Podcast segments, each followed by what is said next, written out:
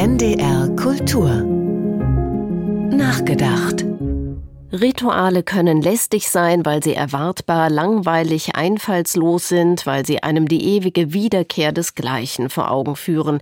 Wir alle kennen Dinner for One, können die Dialoge zwischen Miss Sophie und Butler James schon auswendig sprechen und schauen es dennoch, wenn es irgend geht, jedes Jahr mit gelassenem Vergnügen an.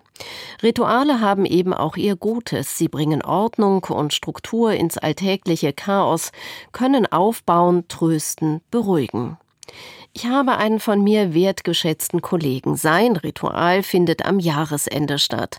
Am letzten Arbeitstag im Jahr nimmt er sich den Moment, blättert seinen Kalender durch, geht mit langsamem Daumenkino Tag für Tag das Jahr durch. Danach ein Telefonat, ein Tschüss und guten Rutsch. Caspar David Friedrich, dessen 250. Geburtstag im kommenden Jahr ansteht, zeigt uns seine Figuren meistens mit dem Rücken. Sie blicken nach vorne und wir mit ihnen. Ihre Gesichter kennen wir nur selten. Also nach vorne schauen. Wie blicke ich ins neue Jahr?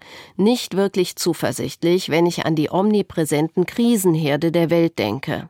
Dann sind da aber Menschen, mit denen wir gerade im Kulturleben runde Jahrestage begehen. Kafka, Kant, Kästner, dreimal K. Franz Kafka ist am 3. Juni 1924 gestorben, hundertster Todestag also im nächsten Jahr. Seine Texte unvergessen, die Verwandlung, der Prozess oder Brief an den Vater. Arnon Grünberg, bekannt für Schauergeschichten und menschliche Abgründe, hat im September das Kafka-Jahr antizipiert und in der NZZ über Kafkas Reisen mit seinem Freund, dem Schriftsteller Max Brod, geschrieben. Ja, Kafka war ewig traurig in Prag, konnte aber, wenn er unterwegs war, messerscharf beobachten, über Mitreisende herzhaft lachen, war ulkig und vergnügt. Die Schwere, er hatte sie bei seinen Reisen in Prag gelassen. Kant wiederum, er feiert im April 300. Geburtstag, war so gut wie nie unterwegs, blieb in seinem Königsberg, hat angestrengt gelesen, gedacht, geschrieben. Vernünftig moralisches Handeln war sein Imperativ, der gültig sein sollte für alle, jederzeit und ohne Ausnahme. Erich Kästner ist am 29. Juli 1974 gestorben, vor 50 Jahren.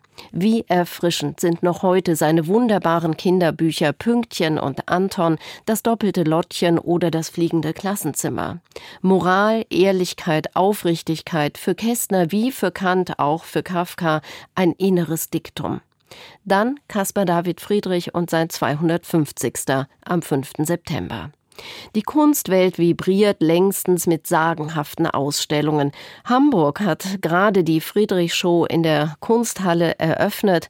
Berlin, Dresden, Greifswald, sogar New York sitzen in den Startlöchern und folgen.